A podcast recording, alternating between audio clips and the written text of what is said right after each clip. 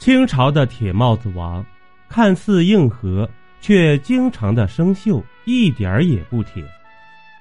与明朝相比，清朝对自己的宗室实在是有点狠。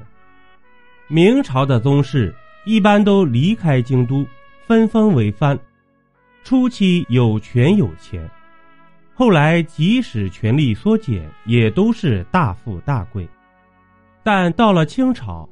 他们总结经验，认为明朝对宗室太好，财政压力过大，是导致灭亡的原因之一。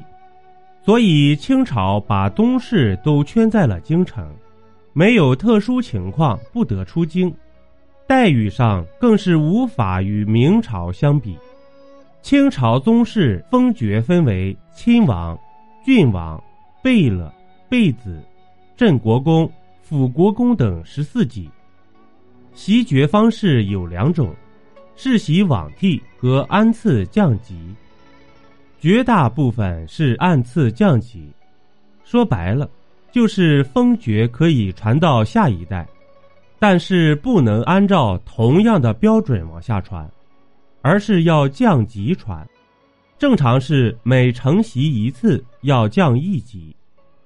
但也不是无限度的向下降为庶人，而是降到若干级别后就不再降了。比如亲王降至镇国公，郡王降至辅国公。所以后代如果不努力，单靠祖上的封荫，在清朝是没有前途的。不过清朝的铁帽子王是个例外，铁帽子王的袭爵方式是世袭罔替，无需降等。有点类似于企业中的高级合伙人。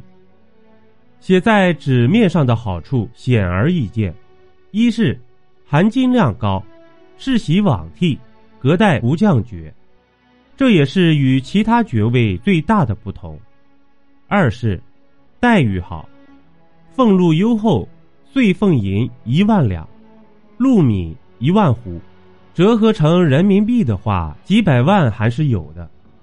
这个待遇也是君王的两倍，贝勒的四倍，辅国公的二十倍，奉恩将军的九十倍。三是，给解决住房问题，赐王府，同样可以世袭罔替，在街坊邻居周围特有面子。当然，待遇如此优厚，自然入选标准就高。在清朝大公司刚注册的时候。只晋升了八位铁帽子王，清朝中后期又恩封了四位，整个清朝一共才十二位。从分布上看，和硕亲王获得这一荣誉的概率最大，占有十个席位，另外两个是多罗郡王。清朝初期，八大铁帽子王他们为大清打下江山立过汗马功劳，六位和硕亲王。李亲王代善，努尔哈赤次子；瑞亲王多尔衮，努尔哈赤十四子；裕亲王多铎，努尔哈赤十五子；正亲王济尔哈朗，努尔哈赤侄子；肃亲王豪格，皇太极长子；庄亲王硕塞，皇太极五子；两位多罗郡王。克勤郡王岳托，努尔哈赤次子代善的长子；顺承郡王勒克德浑，代善之孙，后来才被封为亲王。从清朝初期的铁帽子王来看，努尔哈赤次子代善可谓是大赢家，一家三代各出一个铁帽子王。清朝中后期恩封的四位铁帽子王都是和硕亲王。怡亲王胤祥，康熙帝十三子，当时在九子夺嫡过程中，雍正坚定的支持者，也是当年争夺皇位的九个阿哥中，除了雍正外唯一一位善终的。雍正也确实待他不薄。恭亲王奕欣，道光帝六子；醇亲王奕轩，道光帝七子；庆亲王奕匡。乾隆十七子永临嫡孙，不过清朝的铁帽子王可可有点不太好带，搞不好就会生锈。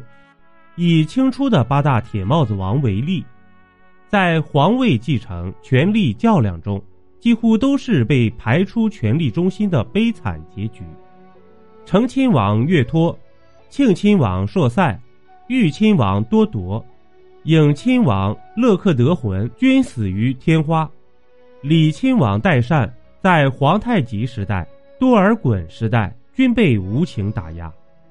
甚至被迫杀掉一儿一孙，正亲王吉尔哈朗算是结局最好的，只是被多尔衮排挤出权力中心而已。肃亲王豪格后来被多尔衮投入监狱，两个月后被处死。多尔衮和多铎兄弟俩更是极为过分，将豪格的妻妾瓜分，据为己有。睿亲王多尔衮死后，被顺治帝剥夺一切荣誉，挖掘坟墓鞭尸，在后代继承的时候，也是经常的出幺蛾子。清朝大领导看你不舒服，就会各种理由降爵夺禄，比如岳托的儿子罗洛宏，因为嗜酒忘义，在皇帝还妃丧期内搞丝竹娱乐活动。被削爵，代善的儿子满达海，因为曾占有多尔衮家财物，爵位降为贝勒。后来墓碑被推倒。无情最是帝王家，即使贵如铁帽子王，也要接受职场的鞭挞和教育。欢迎您收听由主播像素星座演播的免费有声小说《中国民间故事》。本集播讲完毕，点个关注，订阅一下哦，下集我们不见不散。